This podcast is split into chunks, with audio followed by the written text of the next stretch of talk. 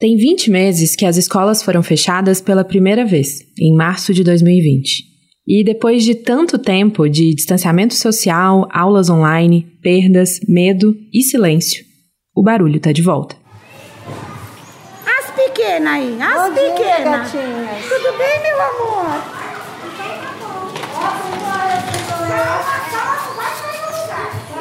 Foi muito tempo sem isso, né? As crianças chegando correndo, quase atropelando o colega que ainda tá meio dorminhoco. As professoras na porta, recebendo os alunos. Tudo soa como antes, mas não dá para dizer que as coisas continuam iguais. Vamos lá, espaço, lembrem-se dos espaços. Espaçados, máscara cobrindo o rosto, como sempre. E não é só a máscara, o álcool ou as salas vazias. A pandemia mudou a gente, a maneira como interagimos, como enxergamos a vida, os problemas.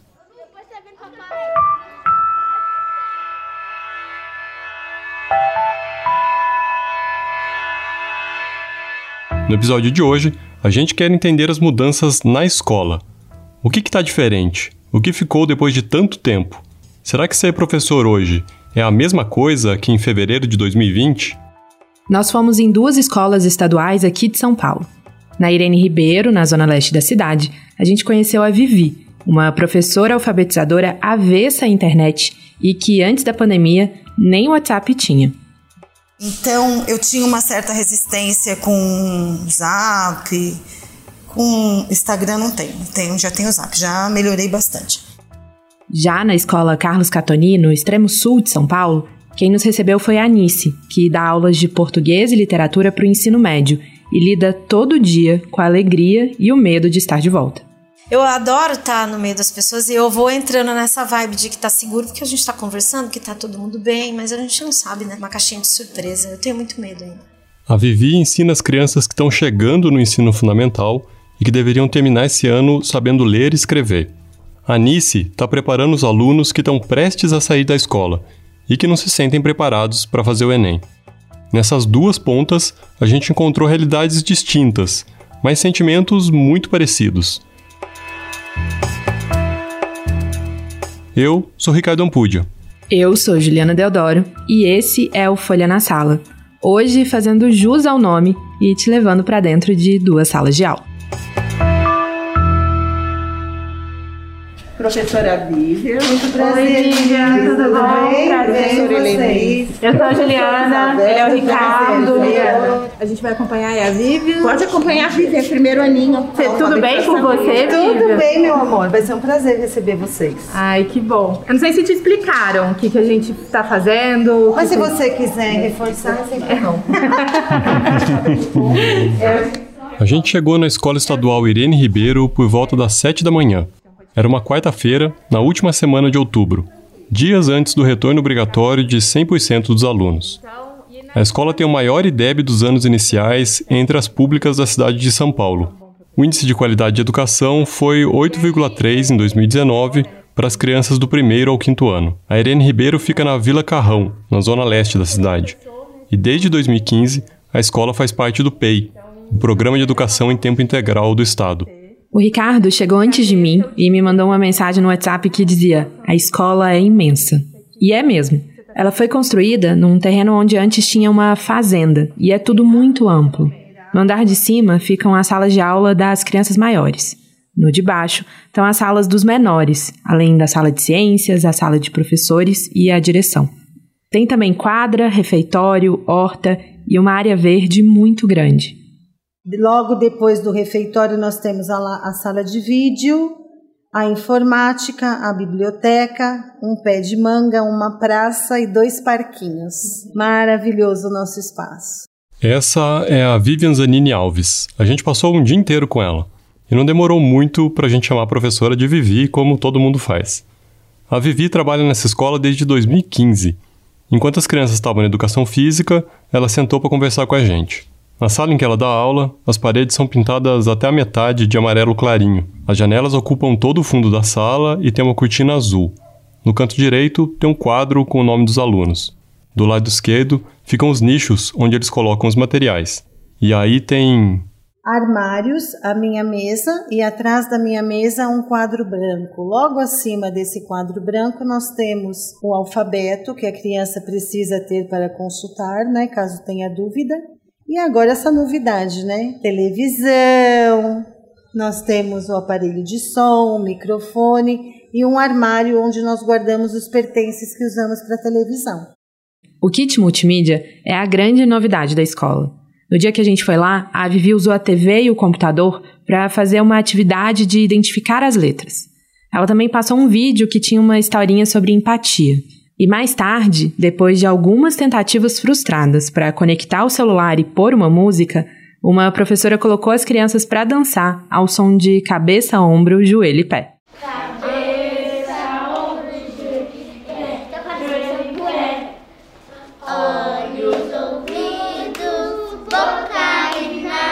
Esse uso da tecnologia seria inimaginável há dois anos. Antes da pandemia, a Vivi fazia todos os planos de aula à mão e tinha uma aversão a programa de computador. Eu dormi de um jeito, acordei de outro, né, Ju? Porque eu tive que me adaptar e, e conhecer coisas assim que eu olho hoje e falo, meu Deus, por que, que eu não fiz isso antes? Né? Facilitou a minha vida. Eu era muito resistente a tudo isso. Esse processo não foi fácil. Pelo contrário. Difícil, muito difícil, Ju. Chorei muito. Fiquei dois dias trancada dentro do quarto, chorando e vendo como que eu tinha que. Mas a certo momento da vida da gente, que é você e você. Fale consigo mesma. Aí o que, que eu fiz? Me pus sentada, falei, ou você larga tudo, ou você se reestrutura e vai para frente. O que, que você quer de você? No fim, ela diz que essa urgência para que se adaptasse acabou sendo uma coisa boa. Ela aprendeu a mexer nos softwares e a abrir salas virtuais, mas o principal aprendizado foi entender que não dava para fazer tudo sozinha.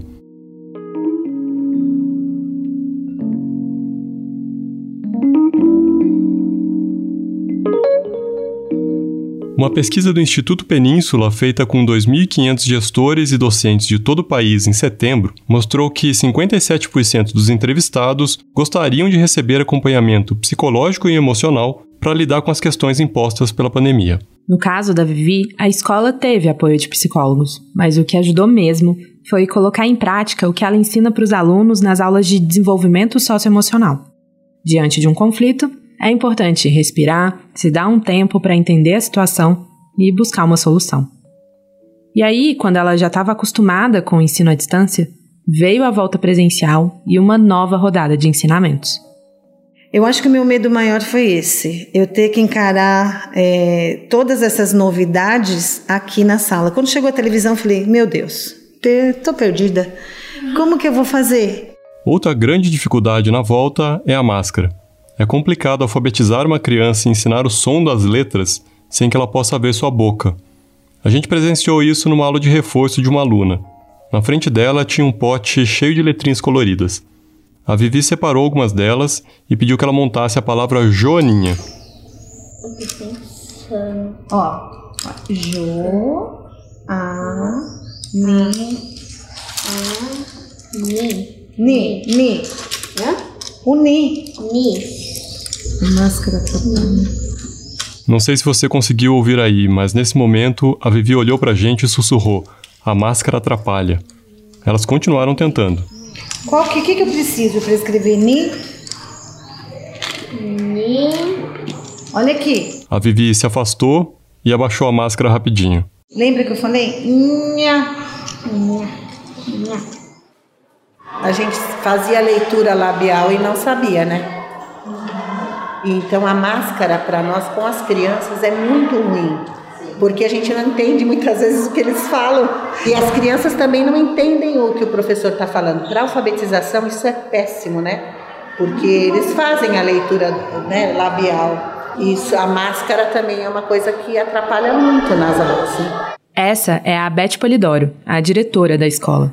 Ela conversou com a gente na hora do intervalo das crianças enquanto comiam um bolinho com café. Para Beth, o maior desafio hoje, como gestora, é a recuperação da aprendizagem e como esse trabalho pode impactar as crianças e a escola. A nossa preocupação maior hoje é como é que eles serão avaliados, né, as avaliações externas, Você vê, minha escola tem 8,3 de IDEB. Então, assim, eu não, eu não vou, eu não penso em chegar é, em 8,3 porque eu conheço a realidade. Eu sei como que as crianças hoje é, estão com uma defasagem enorme de aprendizagem. Então, por isso que a nossa rotina aqui está mais normal do que antes. Você entende? Porque a gente precisa correr atrás do prejuízo. E correr atrás do prejuízo é você saber o que cada um precisa aprender e atender dentro da individualidade. As aulas de reforço, como a que a gente presenciou, fazem parte dessa atenção mais individual. O objetivo é ajudar os alunos que tiveram menos acesso às aulas online e estão com mais dificuldade. No período em que as aulas estavam semipresenciais, as turmas foram divididas entre as crianças que tiveram acesso à aula online e as que não tiveram, porque a escola detectou uma grande diferença entre elas. Uma pesquisa feita pela UFRJ com a Fundação Maria Cecília Souto Vidigal sobre o impacto da Covid-19 no ensino infantil mostrou que quanto maior a vulnerabilidade dos alunos, maior o déficit de aprendizagem deles.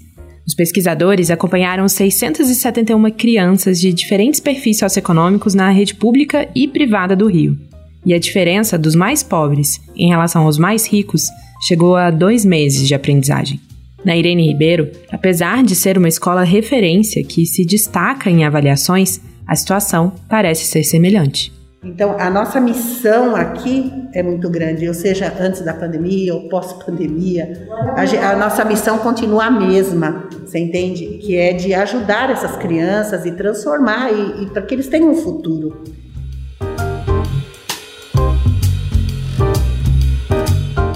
A última aula que a Vivi deu no dia que a gente esteve na escola foi de desenvolvimento socioemocional. As crianças viram um vídeo em que um cachorro e um pássaro tentavam pescar. O cachorro fica com raiva, mas depois ajuda o pássaro, que retribui o gesto.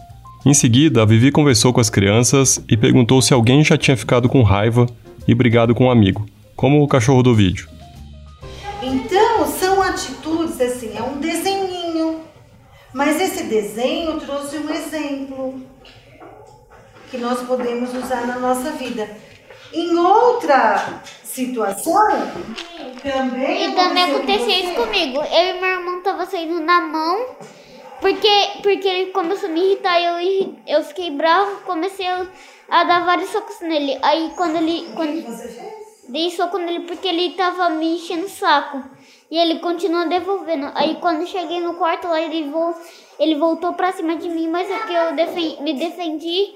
E aí mandei ele descer, ele desceu, aí quando ele subiu, eu mandei desculpa pra ele. Isso acontece? Acontece. Mas precisava usar de violência? Não precisava. Tinha uma outra forma de você resolver isso? Sim. A conversa continuou por mais 20 minutos. A Vivi, a Suzy, que é professora assistente, e as crianças discutiram outras formas de resolver a questão e chegaram a várias alternativas. Uma delas seria a Vivi conversar com o irmão do aluno, que também estuda na escola. É impossível a realidade não entrar na sala de aula. E depois de quase dois anos de escolas fechadas, perdas nas famílias e uma situação econômica muito ruim no país, a vida lá de fora está ainda mais presente. Eu acho que eles estão muito ansiosos é, quanto ao espaço. Eles, você pode ver que eles não ficam, eles não conseguem ficar muito tempo com um tipo de atividade. Não sei se é porque eles ficaram muito tempo sem gastar energia. Então eles ficam bem ansiosos. Você vê no semblante deles que assim, eles estão meio angustiadinhos, né? Então eu acho que esse trabalho do sócio emocional está sendo bom, né, para que eles consigam também colocar para fora. São emoções que vão ficando somatizadas e chega aqui aflora. O aluno que contou da briga mora com os pais e os irmãos em uma casa de um cômodo só. Na semana anterior, ele tinha faltado alguns dias. Quando voltou, explicou para a professora que o pai estava sem gasolina para levá-lo à escola. E diante de relatos assim, é impossível a professora ficar indiferente. É bem difícil porque você tem que ser imparcial, né? Você tem que mostrar como lidar com essas emoções, mas é difícil também. Porque você não pode se emocionar, você não vai diante de um relato desse chorar, né? Mas mexe bastante com a gente, né, Suzy, no dia a dia. Muito. Muito preocupante. É muito preocupante mesmo. Por isso que tem que investir. Esse acho que é o melhor caminho, porque água mole em pedra dura, tanto bate até que fura, né? A escola precisa oferecer tudo isso, porque talvez seja a única oportunidade que ele vai ter de relatar o que ele sente. E a gente tentar corrigir essa rota.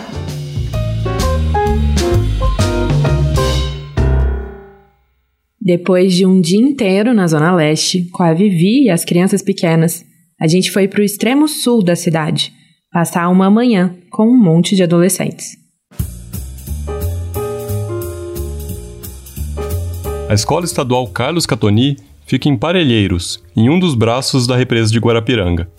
O verde por todos os lados, os pequenos sítios no caminho e também dois cavalos estacionados na porta de um supermercado fazem ali parecer uma outra São Paulo, mais rural do que urbana.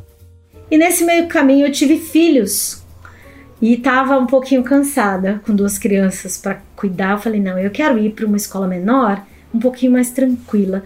E um colega me indicou aqui. E realmente, assim, eu vim para cá, foi um, foi um sonho. Porque eu cheguei aqui, gente, é, vocês têm que andar no bairro para entender do que eu estou falando, né? Essa é a professora Janice Ribeiro, que dá aulas de literatura na Catoni.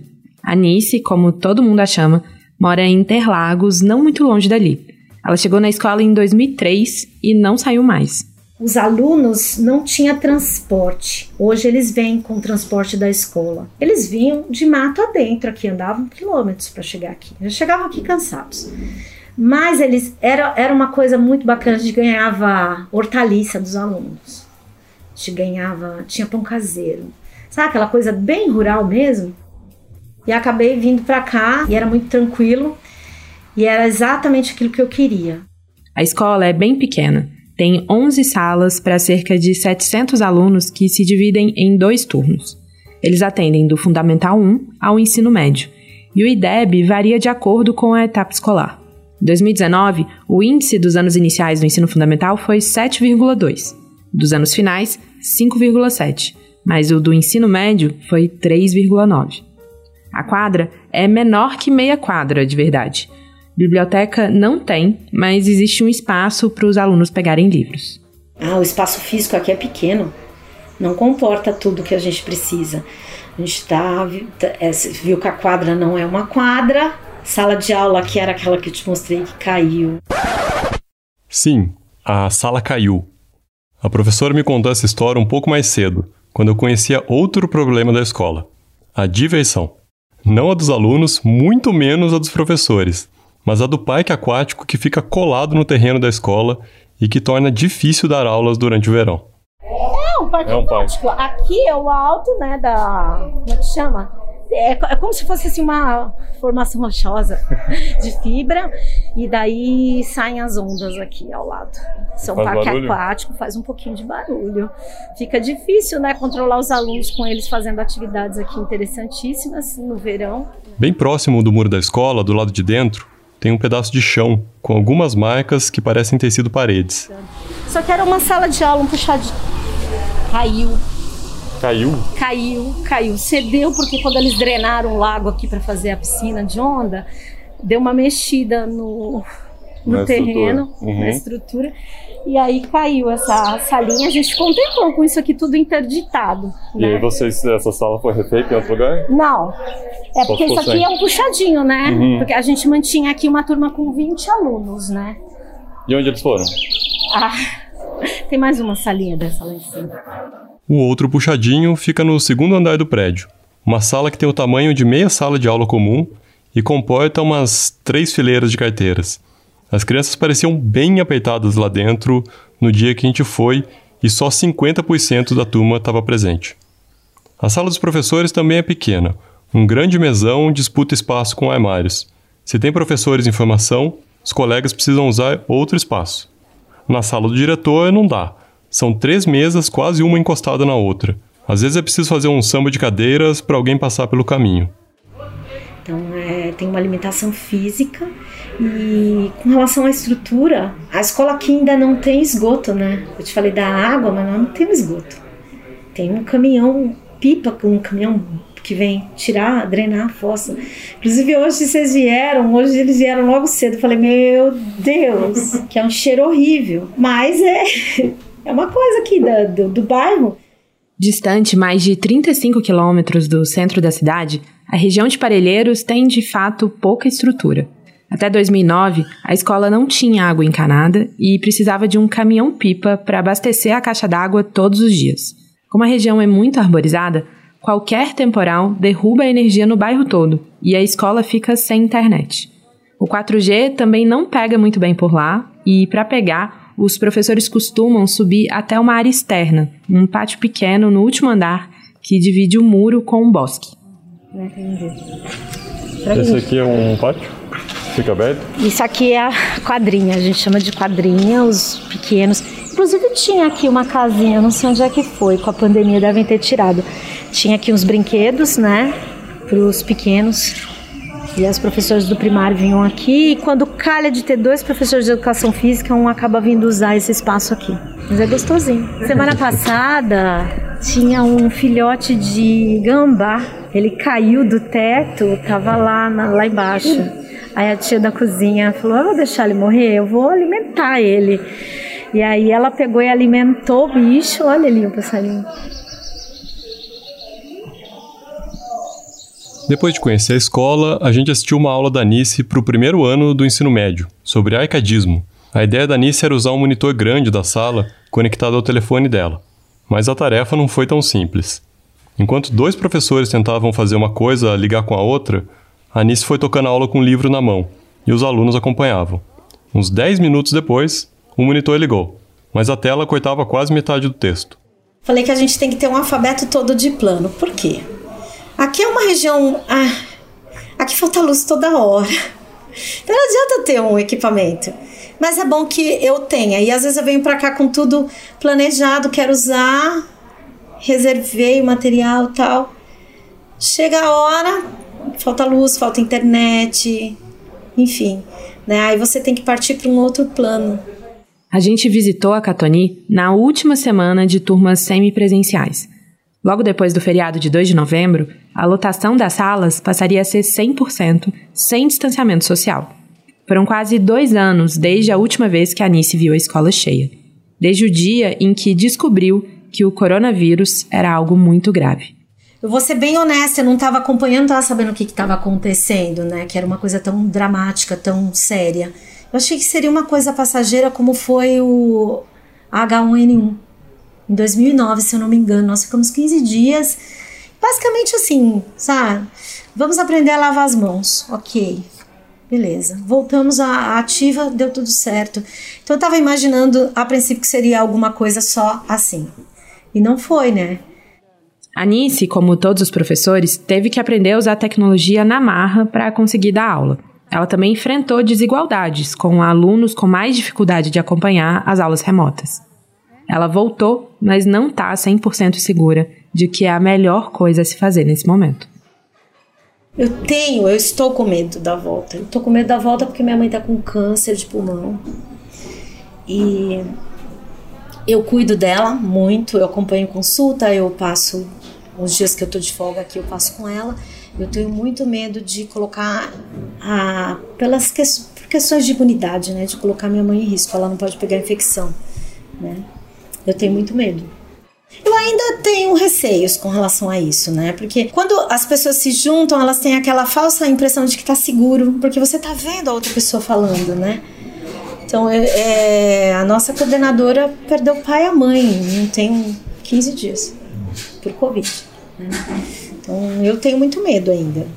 O medo da Nice é compartilhado por outros professores da rede, que temem que, apesar dos protocolos de segurança, as crianças e adolescentes sejam vetores na escola. A taxa de vacinação entre adolescentes de 12 a 17 anos no país ainda é pequena.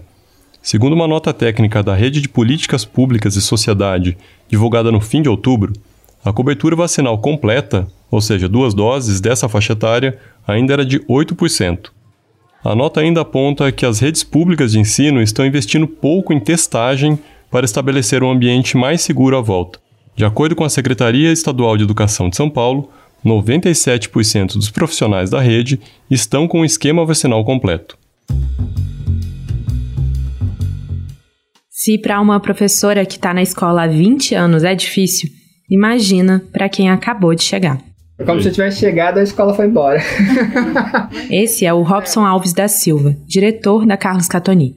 Ele tomou posse no dia 13 de março de 2020 e no dia 16 a escola fechou os portões. Eu lembro que na semana que a gente dispensou as crianças, eu apenas passei na sala, me apresentei, né? Oi, tudo bem, né? Como estão vocês? Vim aqui para ajudar, para colaborar. E aí não vim mais as crianças. e aí eles foram embora, né? E a gente, claro, pelo, pelo, pelas redes sociais, pelo WhatsApp, conversando, mas ali presencialmente foi a única vez. Dia 3, agora, no retorno, é a primeira vez que eu vejo a escola totalmente cheia. Com os alunos todos presentes, sem essa divisão de grupo. A escola tinha poucos banheiros, poucas torneiras no pátio e não tinha Wi-Fi. Um cenário difícil para lidar com a pandemia. Então ele aproveitou a liberação de recursos emergenciais na pandemia para fazer uma pequena transformação. Quando eu cheguei aqui, a gente não tinha nem Wi-Fi. Você tem ideia? Instalou Wi-Fi, pediu autorização, instalou Wi-Fi.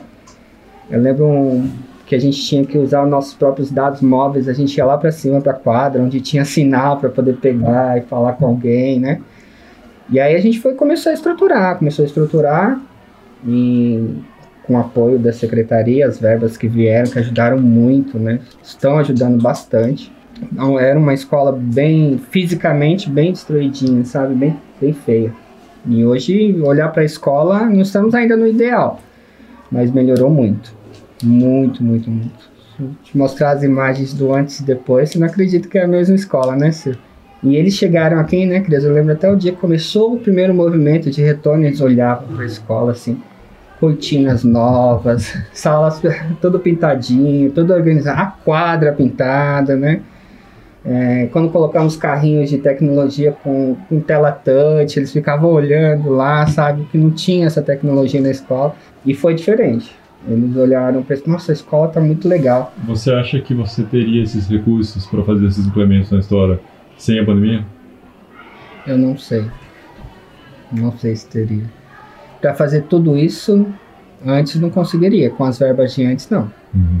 Isso é fato. A gente tinha verbas bem curtinhas, assim, que a gente fazia o básico, né? Muitas vezes era troca a lâmpada ou arruma a torneira. Mais ou menos isso. Hoje não, a gente consegue programar de verdade, né? Uhum.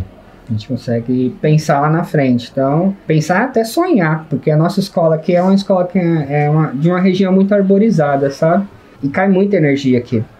A gente tem muita queda de energia, né, Sil? E a gente já está sonhando com placas solares no telhado, sabe? Umas coisas assim, para estabilizar a tecnologia, para não interromper uma aula quando acabar a energia. Então, essas coisas que a gente está pensando lá na frente. E não foi só a escola que passou por transformações durante a pandemia. Assim como os professores, o Robson acha que o trabalho e ele mesmo mudaram muito. E eu tô diferente, tô diferente. Eu amadureci muito da escola que eu estava para cá, eu amadureci muito. Eu consegui agora ser um pouco mais gerenciador. era muito centralizador né, na escola. E agora eu consigo distribuir funções mais fácil. E consigo gerenciar mais fácil. Se eu estiver fora do meu horário de trabalho, eu consigo saber o que está acontecendo, consigo mapear, consigo entrar na sede, consigo olhar o que está acontecendo, o que é urgente, o que não é urgente. Até nós aprendemos, né? Então hoje a gente tem o nosso e-mail, a gente marca nosso e-mail, o que é importante, quem respondeu o e-mail tal. A gente consegue mapear bem a escola, priorizar, priorizar. Acho que isso foi o mais importante. Já no fim da nossa visita na Catoni, a gente foi assistir a aula da professora Anice para o terceiro ano do ensino médio. E resolvemos aproveitar para conversar com a turma do Fundão sobre os planos para o futuro e como a pandemia afetou tudo isso. De uma sala de nove alunos, só cinco responderam que vão tentar o Enem esse ano. Nenhum deles se sentia preparado de verdade para tentar chegar ao ensino superior. E vocês que, que querem fazer o Enem, é, existe algum sentimento de, tipo assim, poxa, a pandemia veio justo comigo, assim, aconteceu justo nesse momento que é tão decisivo na minha vida, assim? Ah, cara, eu já pensei bastante nisso justo na minha vez. É, Todo mundo fez tranquilo, aí chega na minha vez, eu perco o segundo, aulas do segundo e uma maior parte do terceiro. É um momento muito decisivo, assim. Vocês sentem isso, assim? Tipo, caraca, a, a pandemia realmente pode ter mudado o curso da vida de vocês de alguma forma. Vocês, vocês acham isso? Sim, mundo claro. É, pode ter atrasado os planos. Porque você falou é um atraso, mas isso não significa que você tem que parar os seus planos. Agora, a gente teve aqui alguns casos, por exemplo, de acompanhando, de ver que um aluno teve que mudar a rotina, que teve que assumir tarefas em casa, que a mãe precisava trabalhar e tinha, o menor não tinha escola. Meninas, muitas meninas passaram por isso. Ou então de alunos que tiveram que começar a assumir atividades para ter lucro realmente para ajudar no sustento da família. Né? Então, assim, entender que isso é uma coisa, uma situação pontual, se Deus quiser, né? Porque a gente está bem no- na incerteza ainda. E tentar recuperar isso depois, né? né? Não vai deixar a peteca cair, desistir do sonho. Não, jamais. Jamais. Não vão desistir. Foi o que ele falou, se for atrás agora, mas você não pode desistir, você tem que continuar É tentando, até que você consegue, pô. É, talvez a pandemia tenha sido isso na vida escolar de muitos de nós. Um atraso, mas não uma mudança de planos. E se tem uma coisa que a escola e os professores precisam saber fazer é lidar com as mudanças. Esse, aliás, é o tema do nosso próximo episódio. A gente te espera lá.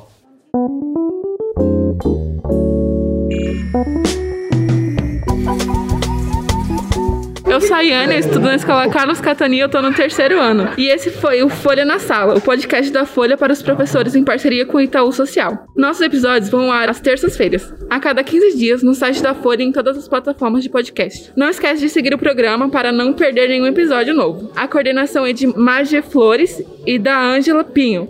E a edição do som é de Stefano Macarini. Tchau, falou, valeu.